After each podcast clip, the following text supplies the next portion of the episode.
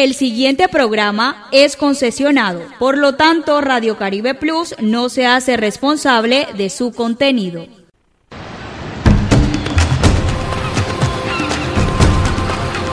A orillas y a nivel de nuestro mar Caribe, surge nuestra señal digital, Radio Caribe Plus, todo un mundo digital, emisora afiliada a AIR Alianza Internacional de Radio.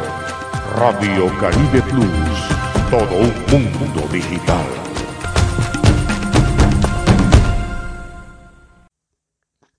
Hola, ¿qué tal? Sean todos bienvenidos. Esto es Punto de Encuentro de Radio Caribe Plus. Yo soy Miguel Silvera y estaré con ustedes durante la próxima hora aquí en Punto de Encuentro todos los sábados de 11 a 12 del mediodía.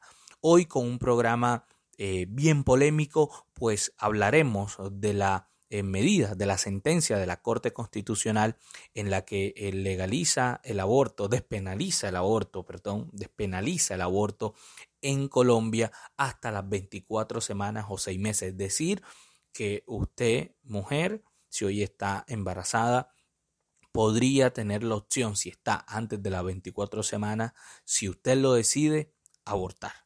Esto de acuerdo a lo que ha dicho la Corte Constitucional. Después de esos seis meses, si usted quiere abortar, tiene que cumplir tres causales, que son malformación del feto, que haya sido abusada sexualmente o que ponga en riesgo la vida de la madre. Esto ha sido catalogado como un logro eh, para muchos activistas, para muchas activistas, pero también ha sido rechazado por eh, distintas posiciones, unas muy conservadoras, otras eh, que también desde las instituciones lo han rechazado. En fin, aquí en punto de encuentro tratamos de conseguir las mayores eh, voces diversas posibles sobre este tema y quédense muy pendientes sobre este interesante programa que tendremos hoy cargado de muchas voces porque tendremos a Emma Doris López de la Red de Mujeres del Departamento del Atlántico, al arzobispo eh, de Barranquilla, a un abogado, el abogado Alfonso de la Cruz y docente universitario.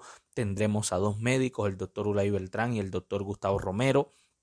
Y también en nuestro espacio de panelistas estará con nosotros la doctora Brenda Blanco. Ella es socióloga y defensora de derechos humanos en el Departamento del Atlántico y la región Caribe. Así que será un programa bastante cargado con bastante información. Preste mucha atención para que eh, se vaya para que usted inicie este fin de semana informado y sepa de qué están hablando eh, las personas, no solo a través de redes sociales, sino en los medios de comunicación. Pero por supuesto, lo mejor es para que usted entienda lo que significa esta sentencia de la Corte Constitucional. Recuerde que nos pueden escuchar a través de las diferentes plataformas, Radio Caribe Plus, a través de Facebook Live, y eh, a través de Claro Música, Tuning Radio, la Alianza Internacional de Radio AIR, www.radiocaribe1280.com. Pueden descargar la aplicación de Radio Caribe Plus en la tienda Play Store, donde aparecemos como Radio Caribe Plus. Y también nos pueden escuchar por la Alianza de Medios Digitales Alternativos, eh, El Cotidiano, AT Noticias y Nuevo Día Noticias en sus páginas de Facebook respectivamente. Quédese con nosotros, esto es punto de encuentro de Radio Caribe Plus. Entrevistas, debate, análisis, todo en un solo lugar, en punto de encuentro.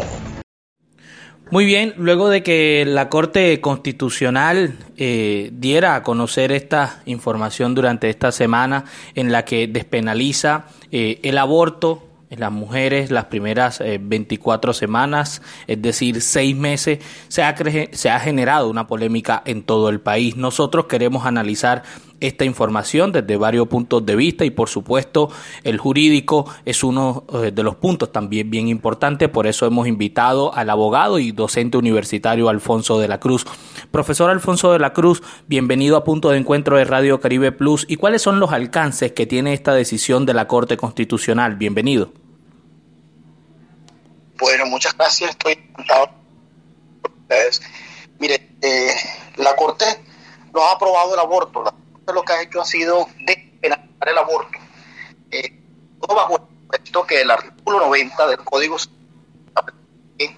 eh, solamente son sujetos y objetos de derecho las personas. y no es una persona y por lo tanto no es objeto ni objeto de derecho. Este artículo 90 establece que es persona solo hasta el momento en que el feto se desprende del vientre de la madre y comprueba que hay vida. Eh, bajo ese supuesto ha sido el supuesto que ha utilizado la Corte para determinar o establecer eh, la despenalización del aborto y la consideración hasta la eh, embarazo.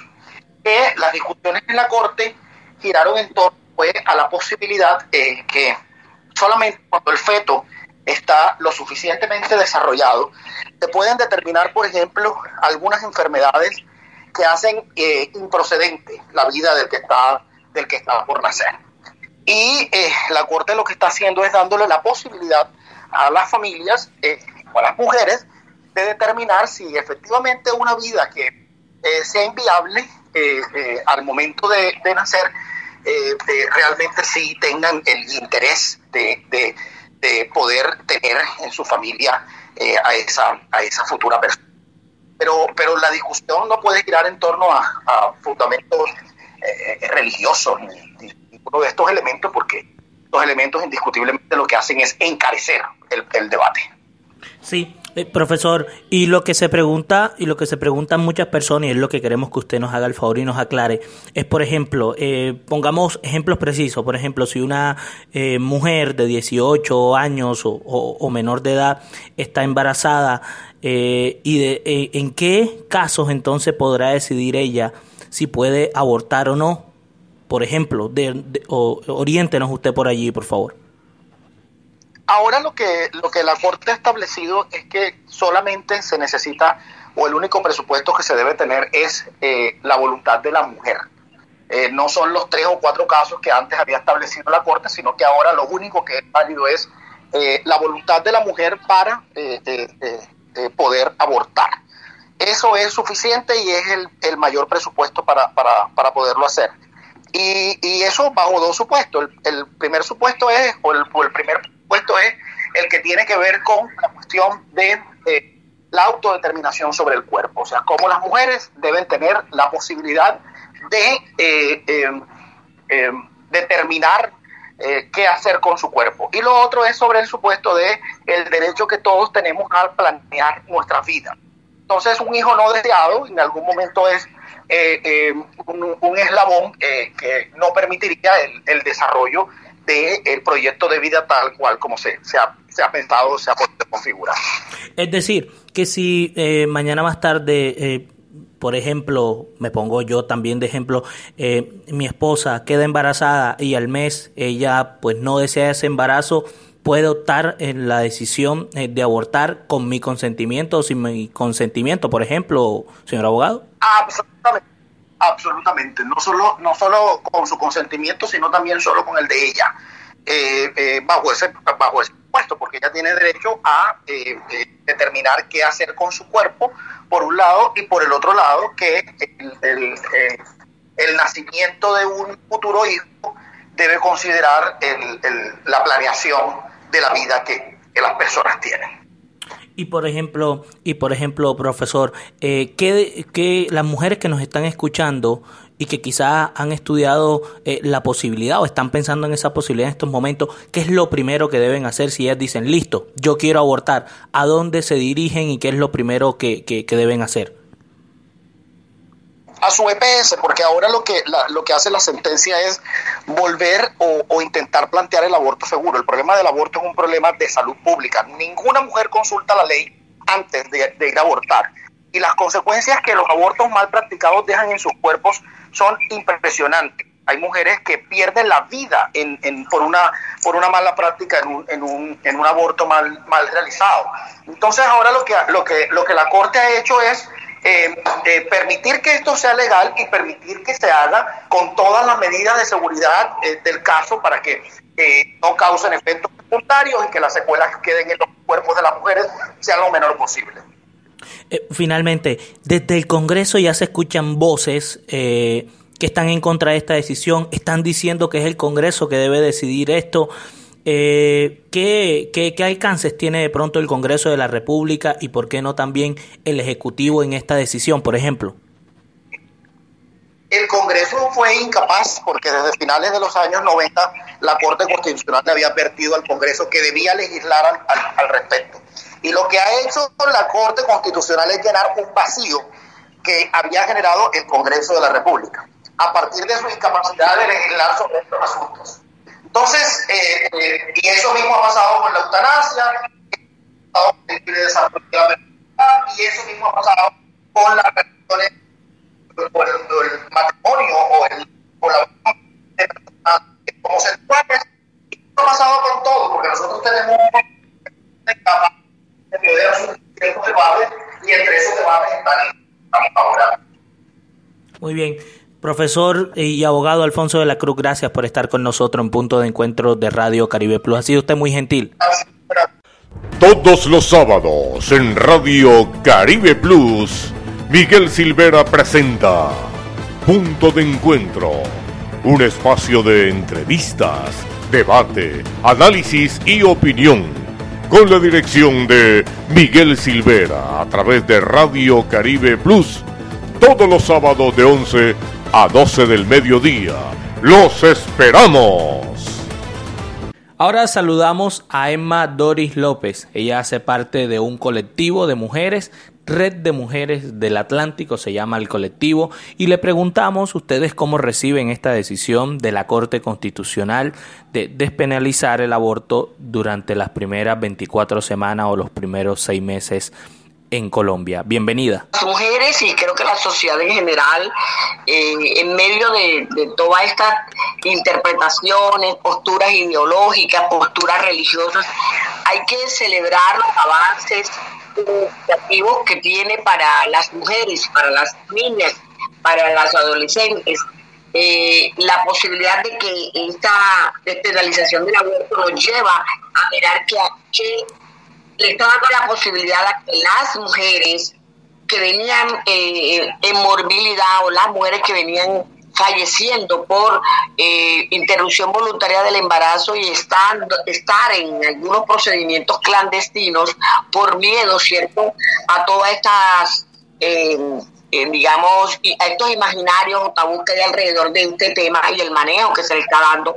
Hoy pensamos que hoy van a haber menos mujeres, menos adolescentes que mueren por este tipo de situaciones. Es decir, hoy hablamos de que la mujer, eh, en el marco de su salud, en el marco de su salud, y hablamos desde lo biológico, pero también la salud, en el marco de la salud mental, en estos momentos también favorece estas decisiones. Sabemos que hay muchas controversias y, y, también y podemos decir que estas controversias son eh, respetables, sin embargo el derecho a decidir sobre el cuerpo de las mujeres también es parte de una eh, libertad que hoy las mujeres eh, desde muchos años venían exigiendo.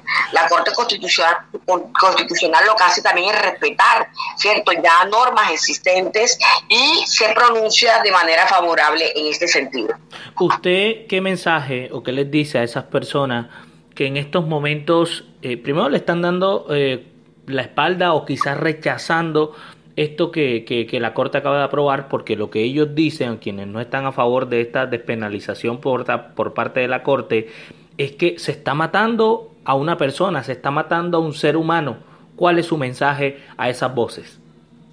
Bueno, la mensa un mensaje es que en primera instancia también salvamos la vida de las mujeres, eh, se accede a una interrupción voluntaria de embarazo de manera segura, ¿cierto? Se accede a la posibilidad de tener la libertad del cuerpo, se accede a la vida de las mujeres también y no tienen que acudir a lugares clandestinos, eso, es importante. Pero fíjate que aquí no estamos mirando que esto debe ir acompañado de toda una reglamentación, de toda una de un proceso pedagógico, de unas políticas públicas de derechos sexuales y reproductivos para las mujeres, porque solo se mira esa parte del, del, llamado eh, asesinato, como le están llamando, y nosotros creemos que también es la posibilidad de la libertad para decidir, derecho a decidir sobre un cuerpo, es una es una de las grandes eh, ganancias en el marco de las mujeres. No más mujeres que mueren por tener que esconder esconderse y tomar una decisión de ellos. Las cifras también hablan. Es un problema de salud pública, las cifras, las altas cifras que hoy eh, eh, se tienen por eh, desde las entidades competentes, la Organización Mundial de la Salud, tienen unas cifras que de verdad son bastante preocupantes en morbilidad y mortalidad por interrupción voluntaria del embarazo de manera inadecuada o en sitios con procedimientos clandestinos. De manera dentro de todo esto, y usted que es una defensora férrea de las mujeres, en ese sentido, ustedes se sienten, eh, podemos decirlo, satisfechas entonces eh, al 100 con este, con este, eh, este pronunciamiento de la Corte, porque algunas personas han dicho que quizás los meses, que quizás podría ser menos tiempo y no los seis meses como, como lo dijo la Corte. Yo creo que más allá del, tiempo es importante la despenalización, ¿cierto?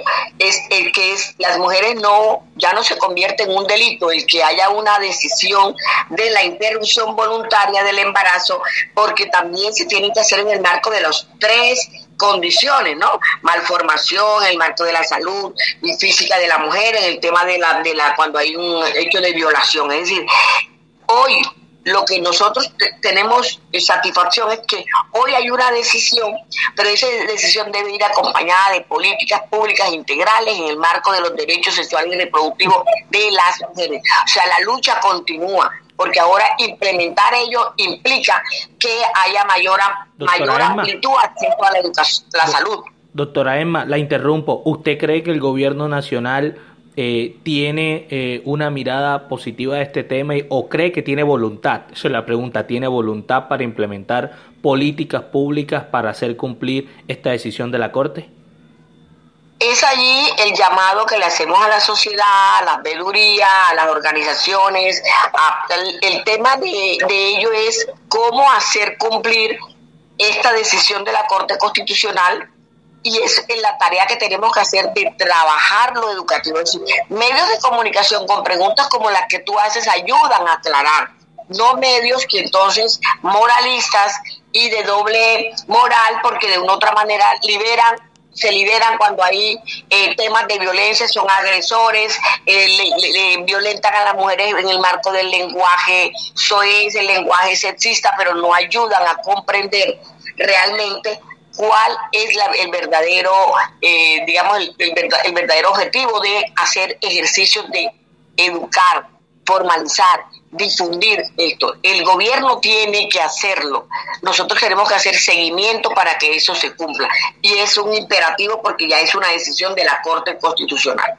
Muy bien, escucharon ustedes a Emma Doris López, quien hace parte del colectivo Red de Mujeres del Atlántico. Gracias por estar con nosotros en Punto de Encuentro de Radio Caribe Plus. Los atlanticenses pueden disfrutar hoy con mejores parques para la gente. 22 municipios y 14 corregimientos se han beneficiado con la intervención de 220 mil metros cuadrados de espacio público que están generando entornos seguros para la recreación, el deporte y la sana convivencia, con una inversión de 180 mil millones de pesos. Así continuamos trabajando por un Atlántico para la gente. Gobernación del Atlántico. Muy bien, y continuamos consultando opiniones sobre este tema eh, tan polémico y tan importante para toda nuestra sociedad colombiana como lo es la decisión de la Corte Constitucional de despenalizar el aborto en Colombia durante las primeras 24 semanas o seis meses. Por eso saludamos al arzobispo de Barranquilla, Monseñor Pablo Salas, de la arquidiócesis de esta capital. Muy buenos días, Monseñor. Gracias por estar con nosotros en punto de encuentro de Radio Caribe Plus. ¿Y qué opinión le merece usted la decisión del alto tribunal? buenos días, gracias a usted por la invitación. Ante todo, tenemos que decir que mm, ese día fue un día triste para el país, para las mujeres del país, porque una decisión de esta que le concede todo el derecho a una madre a atentar eh, contra su propio hijo, aún en las 24 semanas, es una decisión terrible para la conciencia de quien lo haga, pero también eh, para el resto del país que mira cómo se desprecia la vida, cómo se atenta contra la vida, eh, cómo se privilegian supuestamente unos derechos en contra de quien de manera inocente se gesta en el seno de su propia madre. Eh, de tal manera que es un día de luto para el país, no es un día histórico y si lo es, no es por sus virtudes, sino por sus nefastas consecuencias que las vamos a vivir, no solamente los que estamos hoy en el presente, sino también los que vendrán a futuro como ciudadanos de este país. Eh, nosotros vivimos un tiempo eh, de violencia de muchos años y, esta circunstancia va a aumentar estos índices de violencia porque quien no tiene escrúpulo para atentar contra la vida de un inocente, menos escrúpulo tendrá para atentar contra sus propios padres, contra sus hermanos y contra cualquier ciudadano. Eh, y lamentablemente a eso nos vamos a ver abocados los colombianos. Ustedes desde la iglesia, eh, ¿qué están dispuestos eh, a hacer o cómo, o cómo de pronto de alguna manera piensan levantar su voz de protesta desde la iglesia en Colombia? Bueno, nosotros, como usted este, lo, lo, puede comprobar, pues nos hemos pronunciado eh, los obispos eh, de manera individual y de manera conjunta. Hemos sacado un comunicado de toda la conferencia episcopal. Pero fuera de eso, nosotros hemos defendido siempre la vida, en cualquier circunstancia, desde la vida que inicia, desde el momento de la gestación, como la vida que termina eh, al final de este, esta peregrinación terrena de toda persona humana en esta tierra. La vida es sagrada y para nosotros los que creemos nos tomamos muy en serio eh, cómo Dios para defender la vida ha puesto un mandamiento que dice no matarás. Y nosotros hemos defendido la vida eh, porque somos respetuosos y temerosos de Dios y la vamos a seguir defendiendo. Eh, vamos a seguir rodeando la vida en su fragilidad, vamos a seguir rodeando a las mujeres vulnerables, aquellas mujeres que han quedado solas, aquellas mujeres que en su embarazo fueron abandonadas, aquellas mujeres que en su embarazo no tienen el apoyo del Estado ni las instituciones. Usted piense cuántas mujeres que desean tener sus hijos no mueren ellas y sus hijos por falta de atención, porque no hay un, sistema sanitario oportuno, eh, eh, robusto, consistente, porque les niegan la atención, porque les hacen el paseo de la muerte, porque no las atienden, porque no tienen acceso a la salud. ¿Cuántas mujeres y niños que, sus madres han deseado tener no mueren por eso. Y no hay quien las defienda, ni las instituciones, ni la Corte Constitucional, ni el Estado. Para ellas hay pena de muerte, para sus hijos y para ellas. Eh, y ahora eh, la Corte Constitucional saca pecho, eh, este, en lugar de defender la vida, de manera incapaz de defender los derechos de tantos colombianos y colombianas, de proferir una sentencia como esta. Eh, pero fuera de eso, ¿cuántos niños no mueren de hambre en este país? En La Guajira, en el Chocó, en las zonas más alejadas del, país. ¿Cuántas personas no mueren por falta de oportunidad de hambre?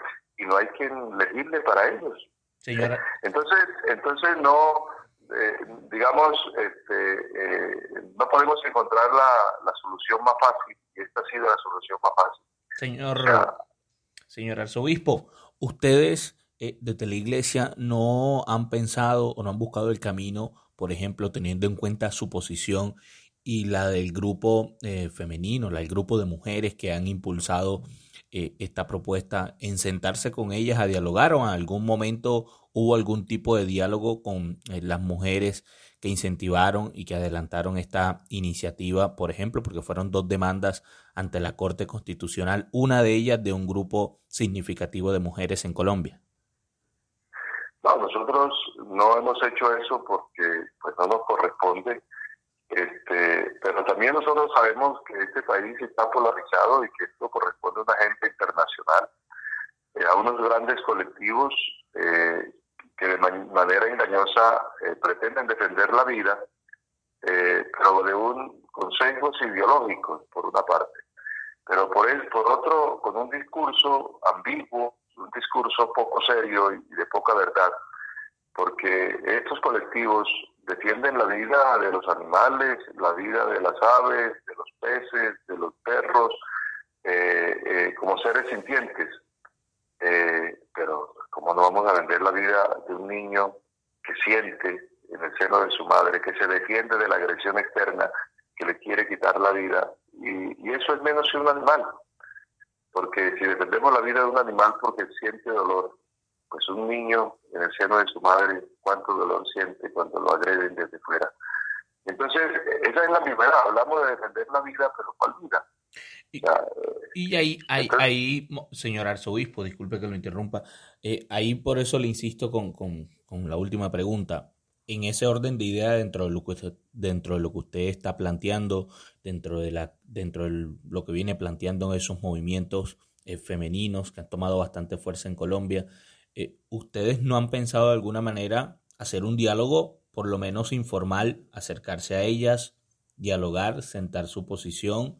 Eh, porque igual es un debate necesario en el que si ustedes creen que pueden participar, pues no sería eh, cómodo o no sería justo sentarse de pronto con, con, ese movimiento y dialogar con ellas y plantearle su, su situación. Bueno, ellas conocen la posición de la iglesia, de hecho la combaten, de hecho la ignoran, de hecho la ridiculizan eh, y piensan que esta es la posición de los obispos o de los curas, ¿no? es la posición de muchos cristianos, de muchos eh, ciudadanos colombianos, porque todas las estadísticas del país no dicen que están a favor del aborto. La mayoría de los colombianos está en contra del aborto. Aquí se ha legislado por las minorías. Pero entonces, eso lo conocen ellos perfectamente, pero eh, obviamente aquí estamos siempre, hoy, este, lo que priman son los derechos de las minorías, este, eh, en contra eh, de los derechos, yo no digo de las mayorías, en contra de los valores eh, como el de la vida, que las mismas instituciones tienen que cuidar y defender. aquí hay unas contradicciones muy grandes, y es que mientras este, aluden a ciertos derechos fundamentales que les concede la Constitución, la Constitución lo que defiende es la vida de todos los colombianos y sobre todo la vida de los más vulnerables, que en este caso son los niños eh, inocentes y además débiles que se gestan en el seno de una madre. De tal manera que, eh, entrar a debatir eh, si un niño a los seis meses es persona o no es persona, ese es un debate estéril, pero además es un debate eh, eh, que, carece de, absoluto eh, valor porque quienes defienden la muerte no reconocen que esta persona, este, desde el, momento en que se gesta en el seno de la madre, ya es persona humana. Y, y, como no es persona humana, es una bolsa de carne ahí, no, que amorfa, pero, pero que tiene la capacidad de ser persona, porque no es que al comienzo está un, un animalito y después se vuelve persona. No, si nace una persona es porque desde el inicio lo que hay es una persona. Y esta persona hay que respetarla desde el inicio hasta el final. Eh, eh, eh, cuando, cuando, se, cuando hay posiciones que defienden lo contrario, pues es muy difícil el diálogo porque, por digo, lo que hay son posiciones ideológicas y no porque no desconozcan las de los demás, simplemente que, que, que lo que se quiere es imponer eh, los propios criterios y las, propias posiciones personales en contra incluso de las evidencias científicas, porque científicamente, eh, para quien eh, no es claro que tenga dos, dos, dos dedos de frente, para quien no es claro que un, un niño de seis meses es una persona completa, autónoma y totalmente independiente de su madre, etcétera. Eso todo el mundo lo sabe, el mundo científico lo sabe. Eh, eh, pero en una, en una cultura que defiende no la vida, sino la muerte, todas estas cosas pueden pasar. Muy bien. Señor arzobispo, de verdad, gracias por estar con nosotros. Ha sido usted muy amable. Bueno, a usted muchas gracias por su llamada. Escucharon ustedes a Monseñor Pablo Salas, de la Arquidiócesis de Barranquilla, máxima autoridad eclesiástica aquí en el Departamento del Atlántico, en los micrófonos de Radio Caribe Plus en punto de encuentro.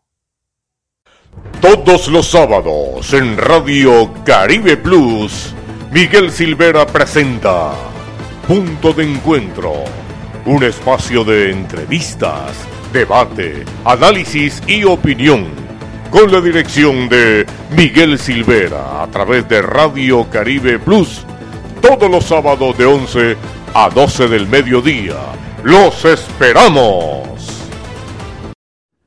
Bueno, muy bien, y continuamos consultando las distintas voces, las distintas posiciones que hay en relación a esta a este pronunciamiento de la Corte Constitucional en relación a despenalizar el aborto durante las primeras 24 o 6 meses en una mujer.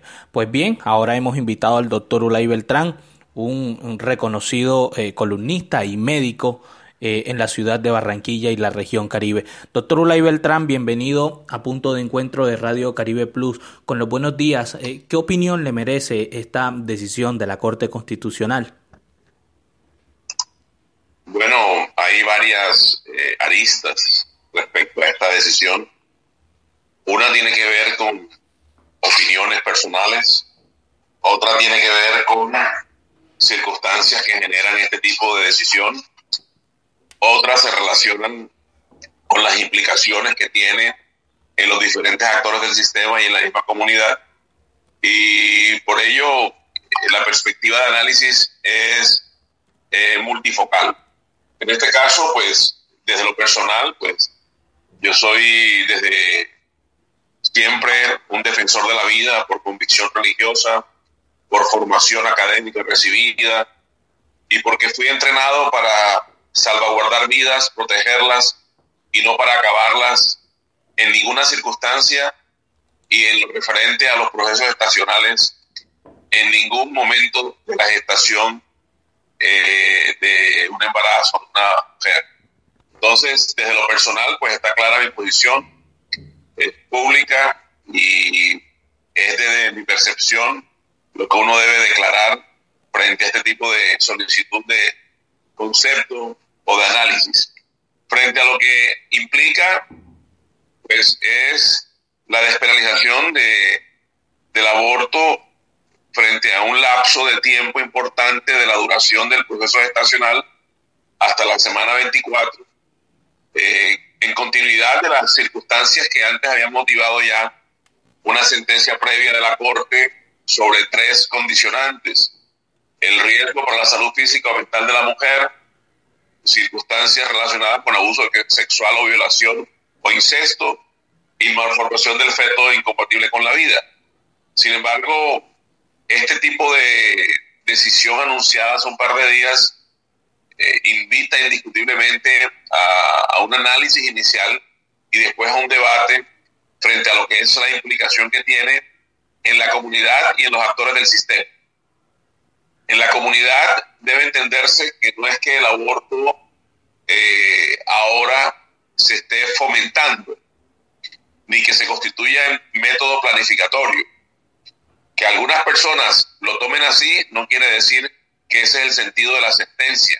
Y no la estoy defendiendo desde el sentido mismo de la sentencia, sino desde la explicación y claridad de su contenido para la audiencia que ahora estamos eh, tratando de hacerle pedagogía informativa. Pero sí definitivamente constituye una circunstancia que puede llevar a que haya afectación emocional en todas las personas que participan de este proceso y empezando con quienes serían los directos implicados en la realización del procedimiento, que son los médicos. Por eso a los médicos les asiste un derecho que es el de declarar la objeción de conciencia para no realizarlo y para ello debe comunicarse con la entidad donde ha sido requerido este procedimiento por la mujer e informar de su posición fundamentado en los diferentes soportes conceptuales que llevan a la decisión de no realizarlo y por ello se declara la objeción de conciencia. Obviamente, otro actor que es la institución prestadora de servicios de salud porque como recordamos, una dama bajo estas circunstancias no busca un médico, sino busca una institución desde la legalidad del procedimiento. Lo otro sería desde la clandestinidad y eso no es lo que está abordando la Corte Constitucional. Que vuelvo y repito, no comparto la decisión de la Corte. Si estamos haciendo como una explicación del sentido y el contenido de las sentencias donde se conoce.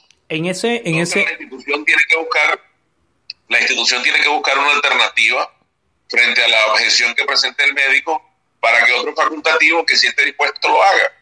Obviamente hay que decir, como para concluir esta primera idea que tú preguntas, que hasta donde hemos entendido los médicos y a partir de consultas que se hicieron ayer con los presidentes de las asociaciones nacionales de ginecobstetricia y pediatría, que son las dos especialidades implicadas en el procedimiento, no se tuvo como consultantes, como referentes, como apoyo conceptual y técnico por parte de la Corte lo que estos especialistas pudieran haber aportado en lo relacionado con lo científico, con lo fisiológico, con el estado de salud, como se afecta de una mujer.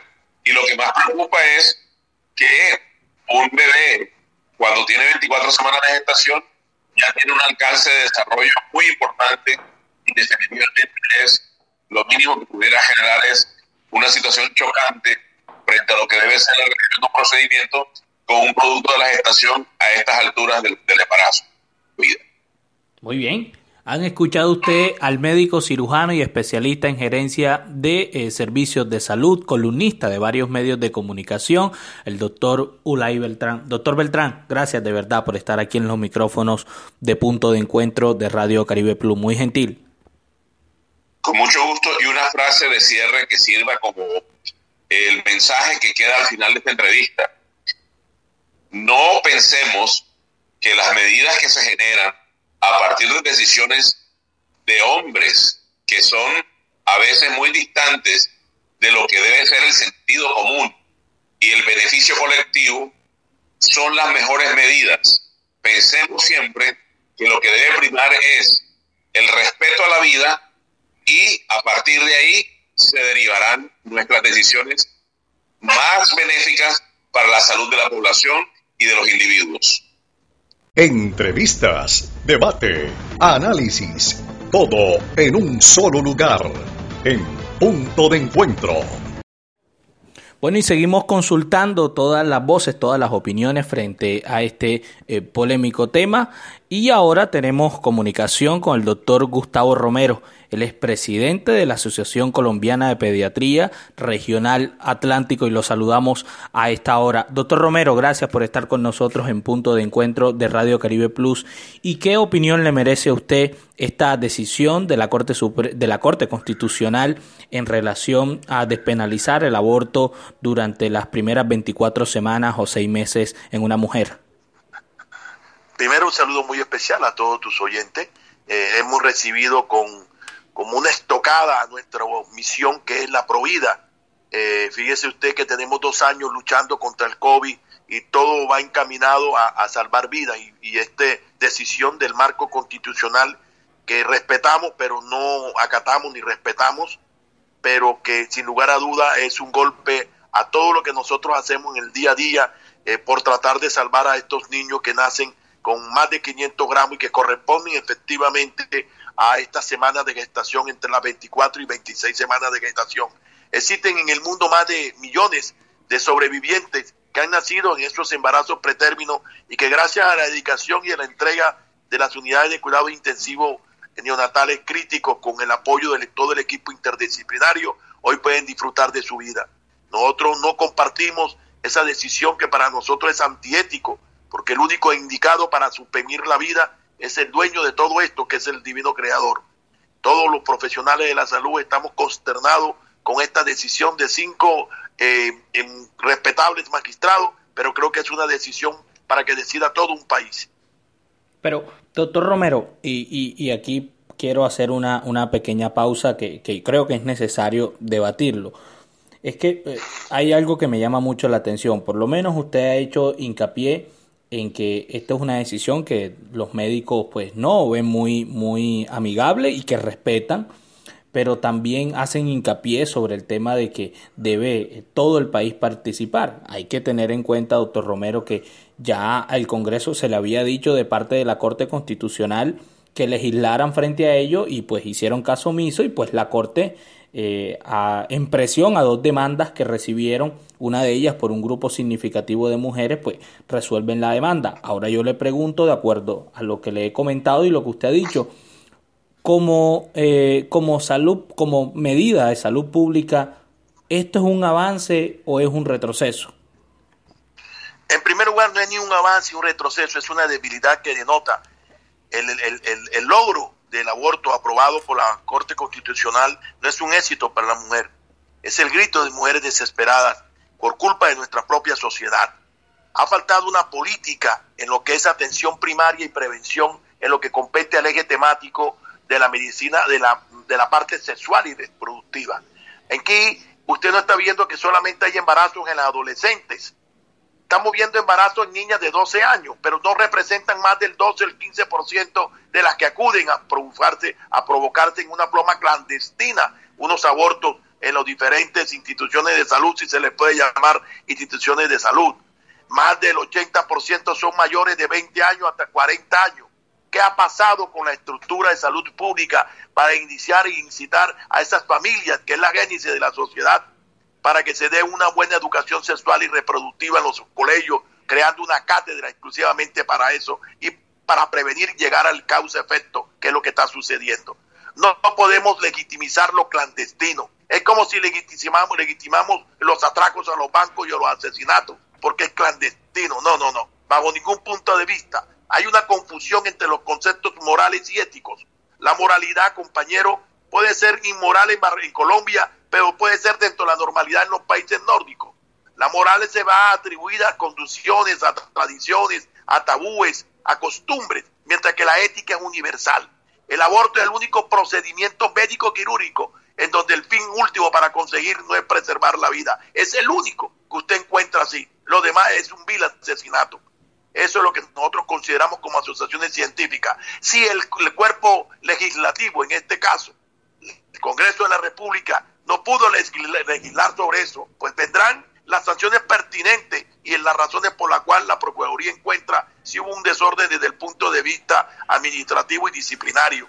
Pero sí podemos decirle a usted que los que están legislando y los que están protestando a favor del, aborto ya están vivos, como decía Ronald Reagan, mientras no le hemos dado la oportunidad del derecho a nacer a esas criaturas que ya con 24 semanas abren sus ojos que ya con 24 semanas de gestación ese feto ya sabe el sabor del, líquido amniótico. Ya con 24 semanas pesan más de 500 gramos y han triplicado el peso de su, de su cerebro. Lo que estamos es acabando, acabando con una vida que nació, entre comillas, de la unión de un esperma y un óvulo, que si no es violación, porque la ley es clara, existían tres criterios de inclusión para los abortos terapéuticos, como es la violación, que hubiese riesgo eh, materno de muerte o unas malformaciones congénitas no compatibles con la vida. Esto está invitando al desorden, está invitando a la inversión de valores y denota la falta de salud pública preventiva en lo que tiene que ver con la educación sexual y reproductiva. Pero, doctor Romero, hay dos cosas que me llamaron la atención frente a lo que usted, frente a sus argumentos. Eh, eh, la primera de ellas es, usted dice que con esta decisión de la Corte Constitucional se está eh, dando valor o legitimizando esos lugares eh, ilegales, esos sitios ilegales. Pero la Corte lo que está diciendo, y usted puede por supuesto replicar sobre ello, es que ya se pueden practicar los abortos, pero en sus respectivas EPS eh, e o centros de salud, no legitimando los lugares donde se hacían clandestinamente, que este es el fin, entiendo, o es lo que se puede entender en la, en la, en la en el fallo de aquí de la Corte Constitucional, no para legitimar los lugares clandestinos, sino para que las mujeres no, lo momento, Momento, no hubo una mala interpretación del concepto mío. Una cosa es decir, usted tiene que hacerse un aborto porque es un hijo no deseado, entre comillas. O usted se va a hacer un aborto, entre comillas, porque usted la violaron. La idea no es atacar el efecto, sino tratar de buscar la prevención en la, en la, en la causa qué fue lo que pasó. ¿Por qué esa mamá, o esa, entre comillas, si se le puede llamar mamá, por qué quedó embarazada con tan corta edad? ¿Por qué esa, esa mamá que, es violentada desde el punto de vista del maltrato de parte de su, de su pareja no quiere tener el niño? Entonces trabajemos en esta política de prevención. antes de trabajar en el efecto que fue el embarazo, ese niño no es culpable de la situación que está sucediendo. Legitimizar, no estoy, no estoy hablando que legitimicemos lo clandestino, no, es volverlo normal, y usted lo acaba de decir, volver normal lo que era clandestino. Y el argumento que da la Corte bien claro lo dice, según me comentaron algunas organizaciones científicas, es que la mortalidad materna había aumentado debido a esa clandestinidad que no se hacían bajo los parámetros normales de la terapéutica que nos están enseñando, como es la asepsia, etcétera. Entonces no podemos tomar decisiones en un efecto final cuando no estamos tratando la génesis de lo que está sucediendo. Falta maduración sexual, falta educación sexual y reproductiva, que esa adolescente que tiene relaciones que ya lo tienen, porque ha habido una inversión de valores, ya las niñas de 13 años hay que preguntarles si tienen relaciones sexuales en la familia, en las escuelas, se les enseñe cuáles son las medidas de prevención para no quedar embarazada. Muy bien, bueno, doctor Romero, de verdad que usted ha sido eh, muy amable por atendernos, le agradecemos su espacio y bueno, gracias por estar con nosotros en punto de encuentro de Radio Caribe Plus. Es un honor para mí intervenir en todos estos problemas en donde hay, está en vilo pues la, la, la salud, como somos nosotros misionalmente, luchamos por la vida, luchamos por, por, porque busquemos avances terapéuticos para seguir viviendo y mire la estocada que nos acaba de dar la Corte Constitucional. Gracias por todo, hermano. Muy bien, Gustavo Romero, presidente eh, de la Asociación de Pediatrías Regional Atlántico, hablando aquí en punto de encuentro de Radio Caribe Plus. Los atlanticenses pueden disfrutar hoy con mejores parques para la gente 22 municipios y 14 corregimientos se han beneficiado con la intervención de 220 mil metros cuadrados de espacio público, que están generando entornos seguros para la recreación, el deporte y la sana convivencia, con una inversión de 180 mil millones de pesos. Así continuamos trabajando por un Atlántico para la gente. Gobernación del Atlántico. Bueno, muy bien, después de escuchar a todas eh, las voces autorizadas. Pues bien, llegamos eh, a, este, a este episodio, a este espacio con nuestros panelistas, hoy con una invitada muy especial, además de Priscila Lasprilla, que se unió a este grupo eh, la semana pasada. Hoy estará con nosotros Brenda, Blanco. Ella es socióloga y defensora de derechos humanos en el Departamento del Atlántico y quien está, quien está o viene también haciendo parte de movimientos sociales femeninos que vinieron impulsando esta iniciativa, que hoy la Corte, bueno, como ya hemos escuchado en varios medios de comunicación, ha dado una sentencia. Bueno, muy bien. Empezamos con la doctora eh, Brenda Blanco para que ella nos cuente y le cuente a la audiencia desde su punto de vista como actora y defensora de derechos humanos y socióloga, qué significa esta decisión eh, de la Corte Constitucional de haber eh, despenalizado el aborto y ella cómo lo recibe desde su posición y su análisis. Bueno, Miguel, eh, este fallo que realiza la Corte Constitucional en favor de la despenalización parcial del aborto en Colombia, creemos las mujeres desde el feminismo, desde la academia, que eh, es un fallo definitivamente histórico eh, que hay que saludar, que avanza en materia del reconocimiento de los derechos de las mujeres y las personas gestantes en Colombia. Creemos que hoy Colombia es un país un poco más justo y un lugar en el que podemos habitar con más dignidad las mujeres, sobre todo con relación al acceso a la salud digna.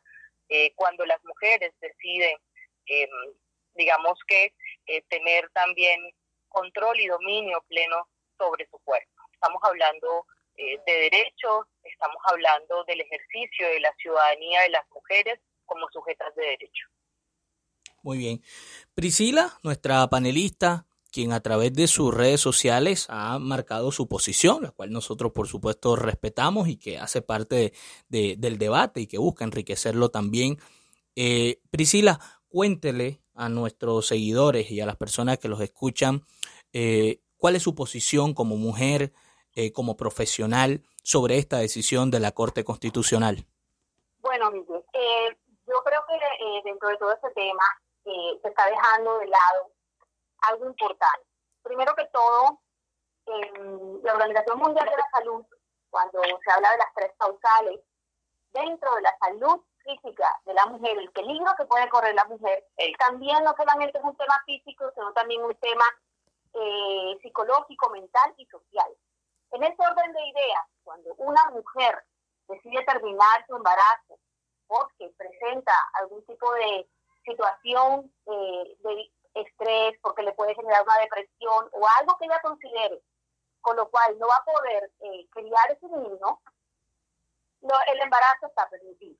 El embarazo está permitido y ni siquiera necesita que un psicólogo avale. Un psicólogo solamente puede decir que hay una probabilidad de que ocurra, pero la mujer es quien al final decide si quiere o no tener el bebé. Y eso ustedes lo pueden encontrar en la cartilla de la, eh, del Ministerio de Salud, donde habla acerca de las causales. Entonces, si en Colombia existen lugares para hacer estos procedimientos, como es Profamilia, e incluso orienta, donde solamente hablando, a, diciendo que puede generar ese daño, les pueden practicar un aborto. Entonces, de cierta manera, ya ese aborto estaba legal.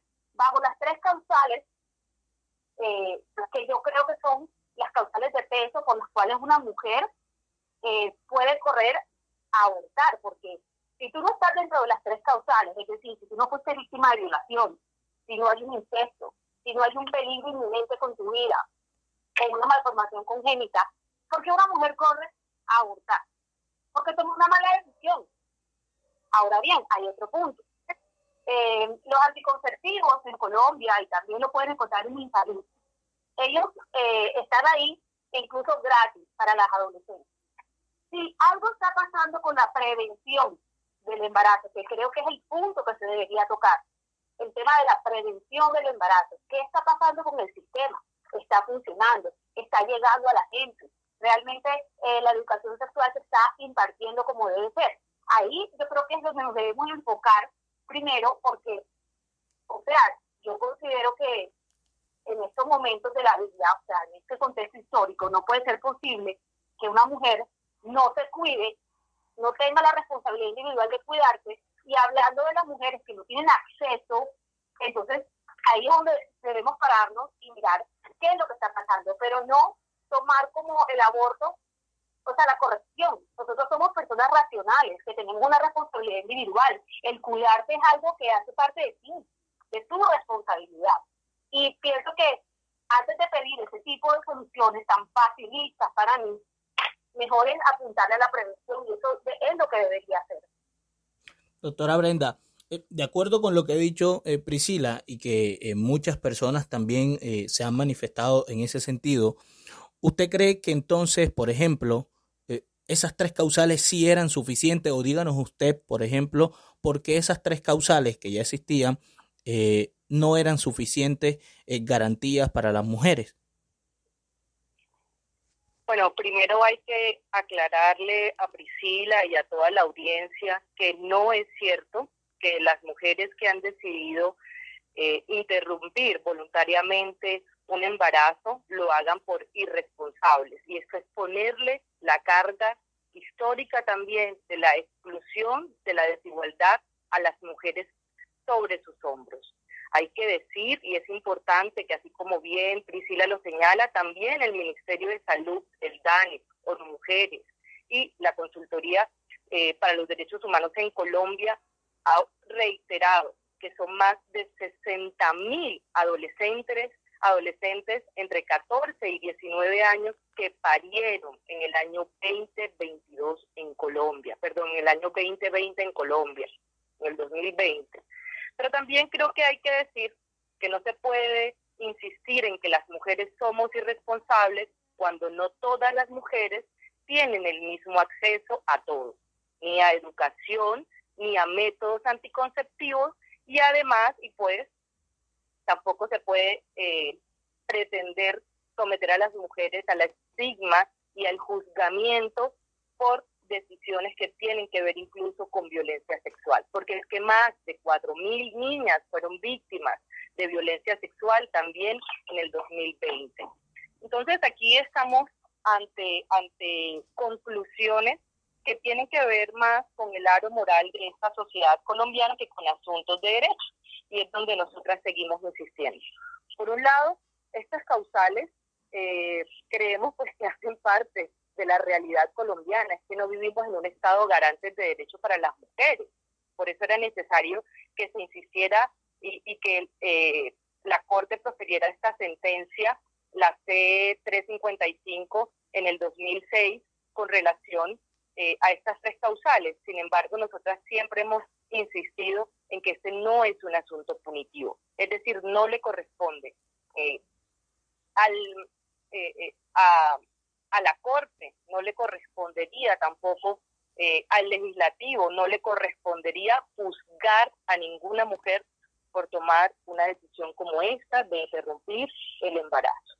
Creemos que esto es un problema más de salud pública y en algo en lo que sí estoy de acuerdo con Priscila es que aquí hay un problema estructural y un problema estructural en materia de derechos de salud sexual y reproductiva de toda la ciudadanía en las escuelas no se están impartiendo clases y ha habido un estigma en la historia de Colombia. Hasta hace muy poco se aprobó la cátedra en materia de eh, pedagogía en salud sexual y reproductiva y eso en la educación media, porque en la educación primaria todavía no podemos avanzar y no, hemos dado ese paso.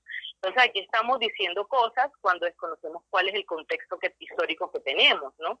Eh, también es importante eh, señalar que los anticonceptivos no son tampoco eh, de dominio de todas las mujeres y de todos los hombres. Y además seguimos también poniendo en los cuerpos de las mujeres la responsabilidad frente a la gestación, cuando también los hombres tienen opciones, por ejemplo, tienen la vasectomía, eh, existen otros métodos, pero la carga eh, de la planificación familiar sigue estando en manos de las mujeres y eso habla de una sociedad bastante conservadora y que sigue viendo a las mujeres como unas ciudadanas de segunda categoría, pero lo más peligroso aquí es que se sigue considerando que las mujeres son máquinas de gestación y no ciudadanas que pueden tomar que pueden tomar decisiones de manera autónoma. Y es aquí nuestra nuestra crítica con relación a lo que está sucediendo en Colombia con este tema del aborto y las personas que estamos a favor, también hay que decirlo, porque hay una estigmatización también que se ha construido alrededor de esto, no somos personas pro muerte, somos personas pro vida, pero pro vida de esa vida que hoy existe, ¿sí? De la vida de la mujer. Recuerden que también eh, una pérdida se puede dar incluso al momento del parto y que aquí en Colombia existe una forma de reconocer la vida y es mediante un nacido vivo. Y aquí estamos defendiendo la vida de esa persona que existe, que son las mujeres, el acceso a la salud, el acceso a derechos fundamentales como eh, el, eh, el, derecho a una educación también eh, en materia de salud sexual y reproductiva y en eso estoy completamente de acuerdo con Priscila. Muy bien, Priscila, usted como mujer, ¿qué no le gusta de esta decisión o qué eh, cambiaría en aras de buscar de pronto un equilibrio en esta decisión de la Corte que ha sido eh, tan polémica en el país? Bueno, eh, con respecto a lo que dice la doctora, justamente porque la educación sexual los anticonceptivos no están a la mano de todas las mujeres, creo que ahí es donde hay que prestarse atención, creo que ahí es donde hay que reforzar, creo que ahí es donde se debe exigir que eso sea, porque debe apuntar a una prevención. Ahora bien, dentro de las causales, las mujeres que son víctimas de delitos sexuales y de violencia sexual pueden, pueden acceder a un aborto. Sí, el sistema no lo hace, es una falla del sistema. Entonces, no era, para mí no era necesario que se hiciera la penalización del aborto porque lo importante aquí es reforzar la prevención. Nosotros no somos animales irracionales, nosotros no somos irracionales es cierto, las mujeres sí tenemos una responsabilidad con nuestro cuerpo y con nuestra vida, porque no somos eh, animales en celo que tenemos que tener responsabilidad y estoy completamente de acuerdo. El hombre también debe asumir ese lado. ¿Por qué? Porque hay muchos hombres que nunca desean ser padres y no toman responsabilidad. Hay mujeres que nunca desean ser madres y tampoco toman responsabilidad al respecto. Y creo que el tema es estructural. ¿Por qué? Porque debería apuntarse a la prevención, no a esperar que tú quedes embarazada para someterte a un aborto que dentro de todo es algo desagradable. O sea, es un trauma y es, algo complicado de manejar. Entonces, ¿cuál es mi postura? Mi postura es a la prevención. Y creo que si se apunta más ahí, y el sistema se corrige, se miran cuáles son las fallas, realmente eh, se podría evitar muchas cosas porque al final la educación es lo que nos hace de alguna manera desarrollarnos como sociedad. Entonces, yo lo veo innecesario el haber despenalizado. ¿Por qué? Porque de alguna forma el, el, el lo, lo punitivo se busca también como una forma de persuadir. Y sí, no todo puede ser punitivo, pero si lo vas a despenalizar, creo que entonces hay que mirar mucho el tema de la educación.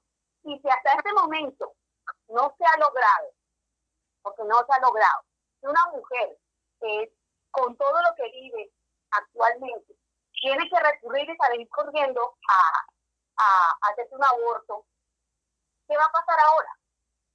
Esa es la, esa es la preocupación principalmente.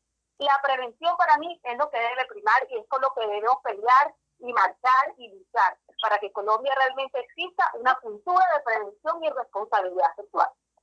Muy bien, doctora Brenda Blanco, si quiere agregar algo, eh, adelante. Le agradecemos de verdad que haya estado aquí con nosotros en punto de encuentro de Radio Caribe Plus.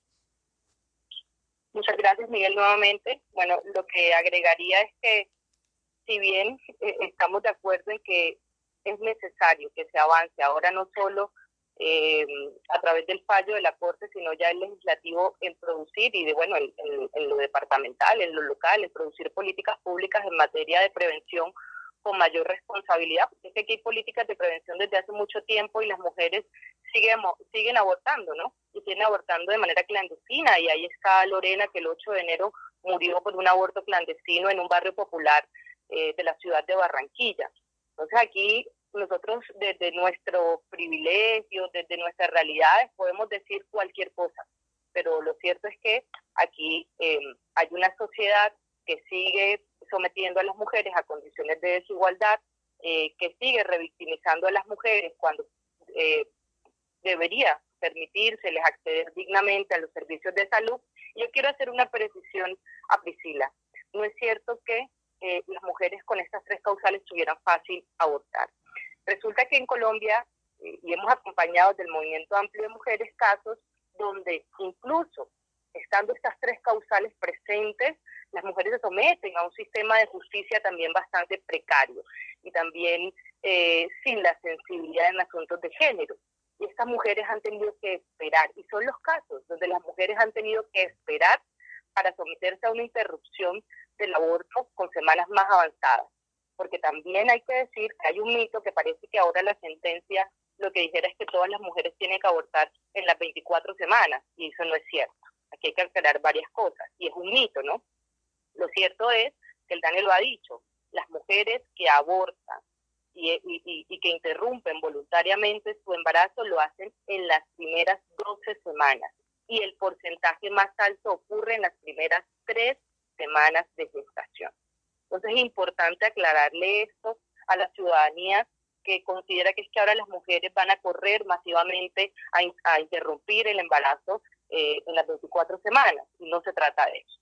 No se trata tampoco que el Estado siga interviniendo en términos de la regularización de los cuerpos territorios de las mujeres, cuando son las mujeres las que de manera autónoma y libre, como cualquier ciudadano y ciudadana, deben autodeterminar su cuerpo. Por eso estamos diciendo que este no es un asunto punitivo.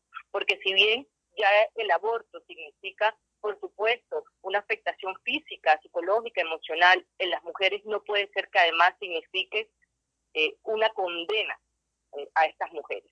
No puede ser que siga, eh, que se considere como un estigma social, pero también que las mujeres tengan que pasar por procesos de judicialización cuando deciden someterse a un aborto por las razones que ellas tengan, porque además abortar tampoco puede seguirse tomando eh, como, como, como la gente también eh, en términos de mito insiste en que, en que las mujeres lo tomamos como un asunto eh, de planificación y no es así. Eso es bastante irresponsable señalarlo. Yo creo que de, de lo que se trata es de desmitificar un poco este asunto de la interrupción voluntaria del embarazo, ¿no? Y hay que decir que aquí lo que estamos es frente a la defensa de las libertades de las mujeres, de las libertades a maternar con amor, a maternar con responsabilidad, a maternar desde, el deseo y con la seguridad de un acceso digno a la salud, pero también con las libertades de las mujeres que deciden hacerse una interrupción voluntaria del embarazo. Entonces, ni obligadas a maternar, así como tampoco podemos estar obligadas, como aquí nadie está obligando a nadie a abortar. Muy bien, doctora Brenda, por favor, quédeseme allí dos segundos mientras que le damos la palabra a Priscila. Usted la mencionó. No sé si Priscila quiere hacer alguna réplica referente al comentario que hizo la, la doctora Brenda. Bueno, eh, referente a lo que dijo la doctora Brenda, justamente ahí vamos al mismo punto, la falla estructural. El problema es que no se están implementando las políticas en Colombia como debe ser, y creo que ahí es donde hay que apuntarlo. Ahí es donde tenemos que apuntar. ¿Qué está pasando con la salud sexual? ¿Qué está pasando con las mujeres a las cuales se quieren someter, incluso que han sido violadas? ¿Por qué el sistema no está funcionando? Esa es mi, postura. Todo debe apuntar a, que todo funcione como debe ser, porque para eso son las políticas públicas, para eso está la ley. Creo que ha podido, eh, se ha podido eh, meterle como más la ficha a esta situación antes de adelantarse a despenalizar el tema del aborto, eh, porque tal cual, o sea, si aún con la penalización que tenía, las mujeres de cierta forma seguían abortando, porque ahora va a ser diferente cuando ya ni siquiera tienen el, el, el, lo, punitivo. O sea, la, la, la, prevención debe primar y, y, el sistema es lo que tenemos que atacar, lo que está fallando. Está fallando el sistema, no está fallando la norma. Listo. Muy bien. Vámonos a la pausa y ya regresamos aquí en Punto de Encuentro de Radio Caribe Plus. Todos los sábados en Radio Caribe Plus, Miguel Silvera presenta Punto de Encuentro un espacio de entrevistas, debate, análisis y opinión. Con la dirección de Miguel Silvera a través de Radio Caribe Plus. Todos los sábados de 11 a 12 del mediodía. ¡Los esperamos! Bueno, muy bien, eh, regresamos aquí a esta segunda parte con nuestros panelistas en punto de encuentro de Radio Caribe Plus. Escuchamos a nuestra panelista invitada Brenda Blanco, socióloga y defensora de derechos humanos, sentando su postura y en un eh, debate muy franco y muy respetuoso con nuestra panelista y compañera Priscila Lasprilla. Ahora le damos el turno a nuestro, al, al espacio masculino, por supuesto, a nuestro panelista Jaime y Yesid Lima. Jaime, eh, bueno, usted ya ha escuchado a todas las voces, ha escuchado eh, los distintos planteamientos. ¿Cuál es su posición sobre eh, este tema de la despenalización del aborto durante las primeras 24 semanas o seis meses en Colombia? Bueno, primero que todo, con, buena, los buenos días, estimado May, un saludo a Priscila, a mi amigo Yesid, y un saludo a todos nuestros seguidores acá en Punto de Encuentro. Eh, entrando en materia, pues escuchando pues todas las partes implicadas y pues todos los, eh, todas las opiniones, eh, es muy difícil ver este tema desde la parte pues desde la parte religiosa hasta la parte moral y finalizando con la parte de, de la parte legal. Exacto, gracias compañero. Eh, yo no estoy de acuerdo, me parece un grito desesperado a este, dar eh, esta sentencia, puesto que ya están las causales. Sin embargo, pienso que eh, siguiendo la, la, eh, la opinión de la compañera Priscila, es muy cierto que invertir un poco más de, de, fuerza a la parte de, la educación y sobre todo darle un, mayor una mayor representación a la parte del seguimiento de estos tipos de casos que se presentan porque mira, eh, vayamos a la parte pues de, de, la historia como tal. En la última, la última eh, investigación que se hizo sobre el aborto en Colombia fue el, el, siglo pasado. Sí, y a raíz de eso, pues yo tratando de investigar, no puedo llegar a, un punto clave o, donde yo pueda sacar porcentajes eh, específicos de, de, de, la cantidad de abortos que se han podido realizar solo hasta el 2008 por una empresa extranjera que hablaba de que eh, al año en el mundo, hablamos del 2008, se practican 20 millones de abortos. No especifica si son legales o no, pero dice que son 20 millones, de los cuales 4 millones son en Latinoamérica y de los cuales 400.400 son en Colombia, es decir, el 1% del, del 10% de, de los 4 millones eh, solamente es en Colombia.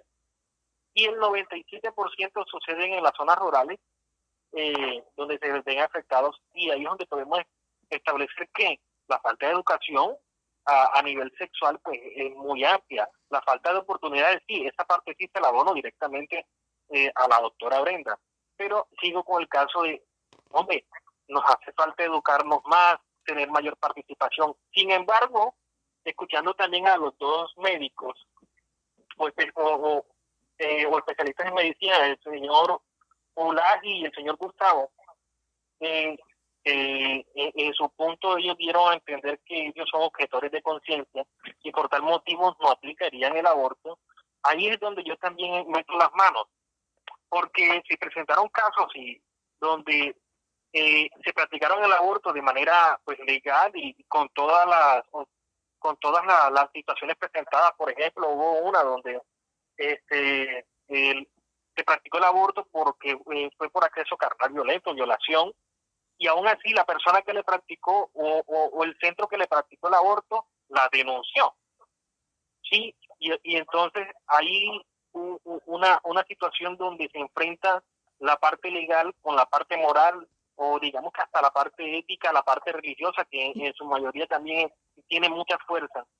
Entonces sí nos hace falta invertir y, dar muchas garantías para que en la ley que ya está este, dispuesta o ya estaba dispuesta, que es la C355, ya se cumpliera cabalidad y sobre todo que hubiese más oportunidades o, capacitaciones acerca de que se cumpliera este, este, esta norma, porque en realidad no ha habido la suficiente eh, fuerza para poder seguir implementando esto y que las personas o las mujeres se sientan con, con, la, con el apoyo que realmente merecían.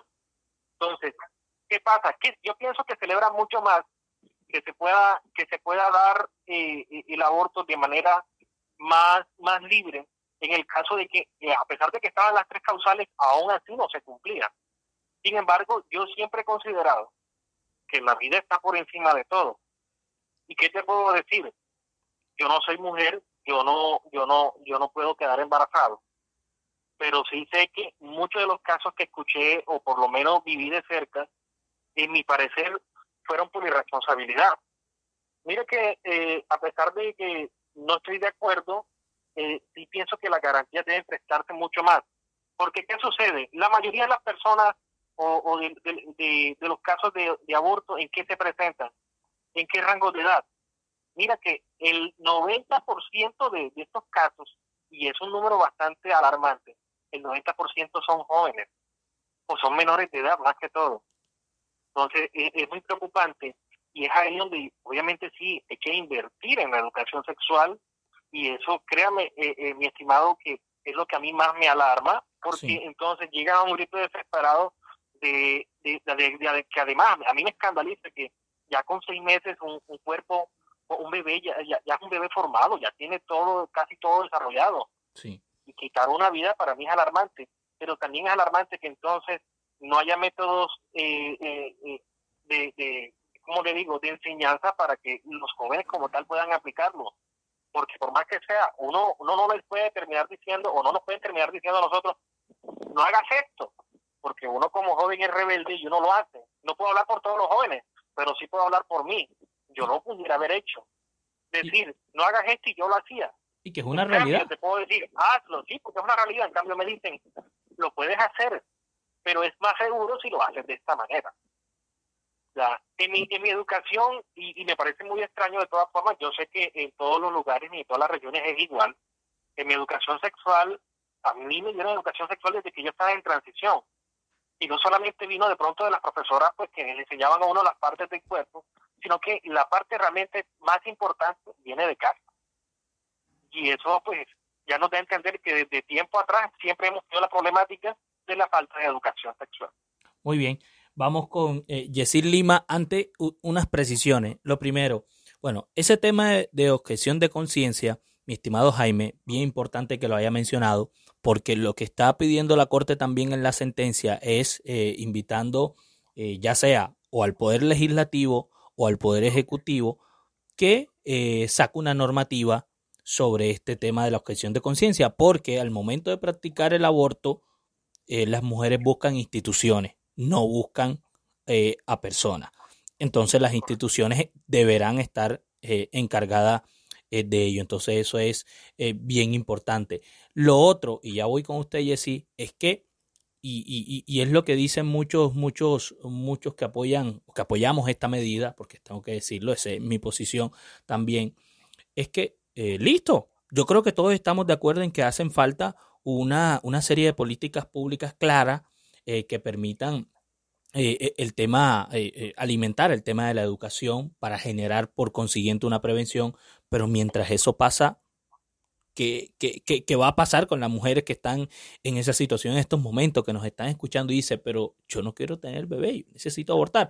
Y lo otro, lo tercero, para ir ya con usted y decir, es que, pues lo dijo ahí la doctora Brenda con cifras en mano, yo no creo que una mujer espere hasta los seis meses para, para, para, para, para practicarse un aborto. No lo esperará. yo, yo creo que yo, yo, yo creo.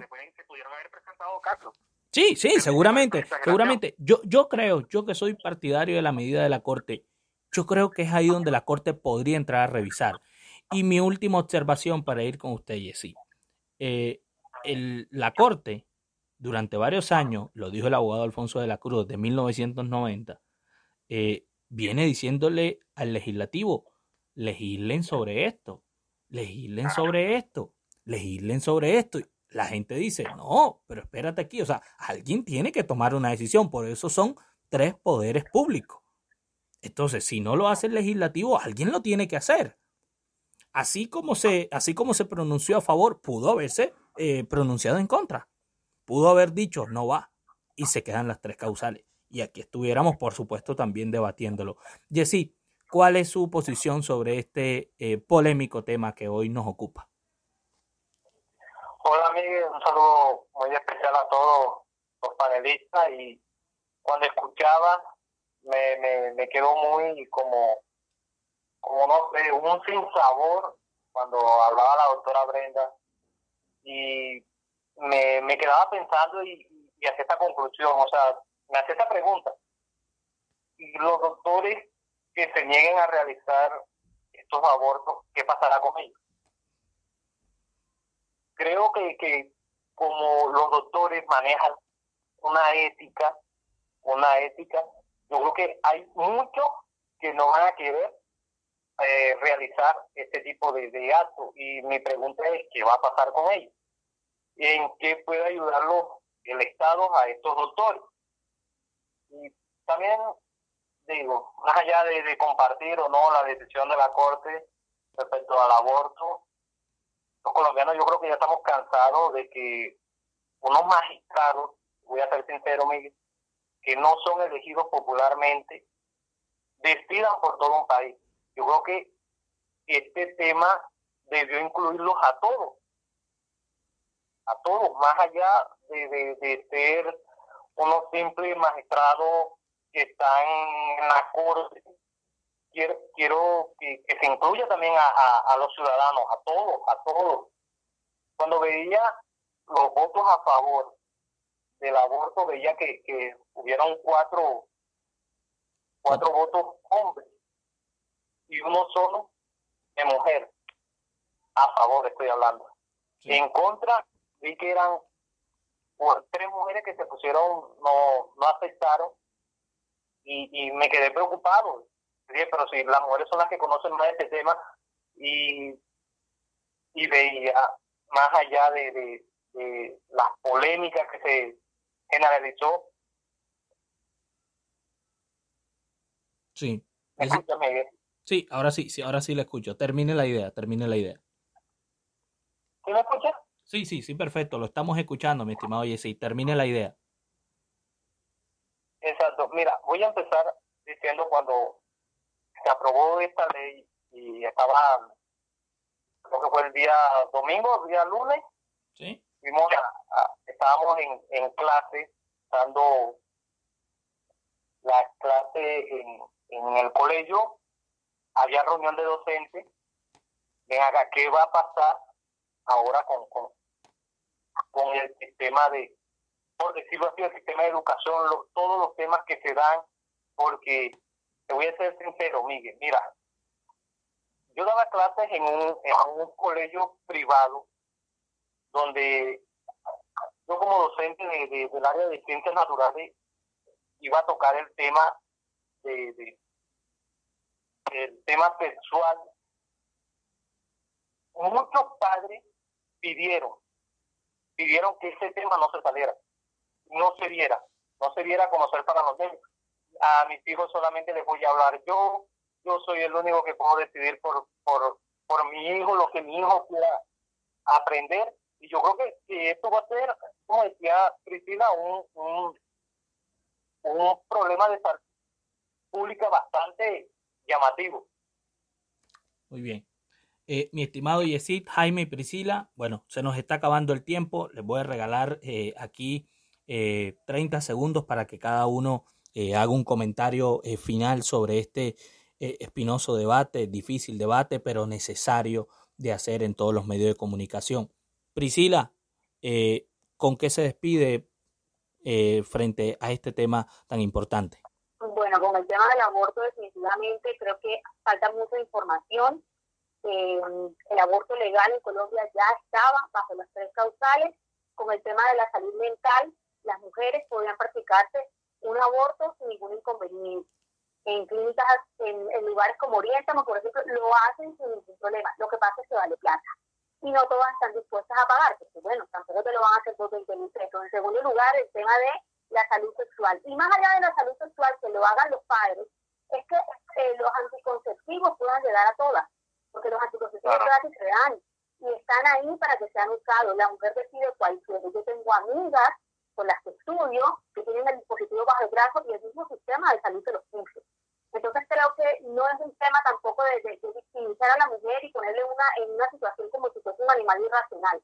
Todas las mujeres, independientemente de los estratos, tenemos la capacidad de pensar, de razonar y de entender. Hoy en día hay mucha información, hay demasiada información. Todo el mundo tiene acceso a un teléfono, a internet para buscar de ellos. Lo que pasa es que no hay responsabilidad y creo que es una medida bastante excesiva el despenalizarlo. Si todavía, aún con la penalización, las mujeres todavía no se cuidaban, ahora abriéndoles la puerta, ¿qué les estamos diciendo? ¿Cuál va a ser la prevención que van a tener? No todas van a ir a los fermentos, el tema no es que, no vayan. Y el poder de decisión de una mujer no está en decir si quiero yo matar a mi bebé. Está en constante conceptivo me voy a cuidar y qué correctivo voy a tomar en mi vida para evitar caer en eso. Eso es lo que se debe a lo, a lo que se debe apuntar.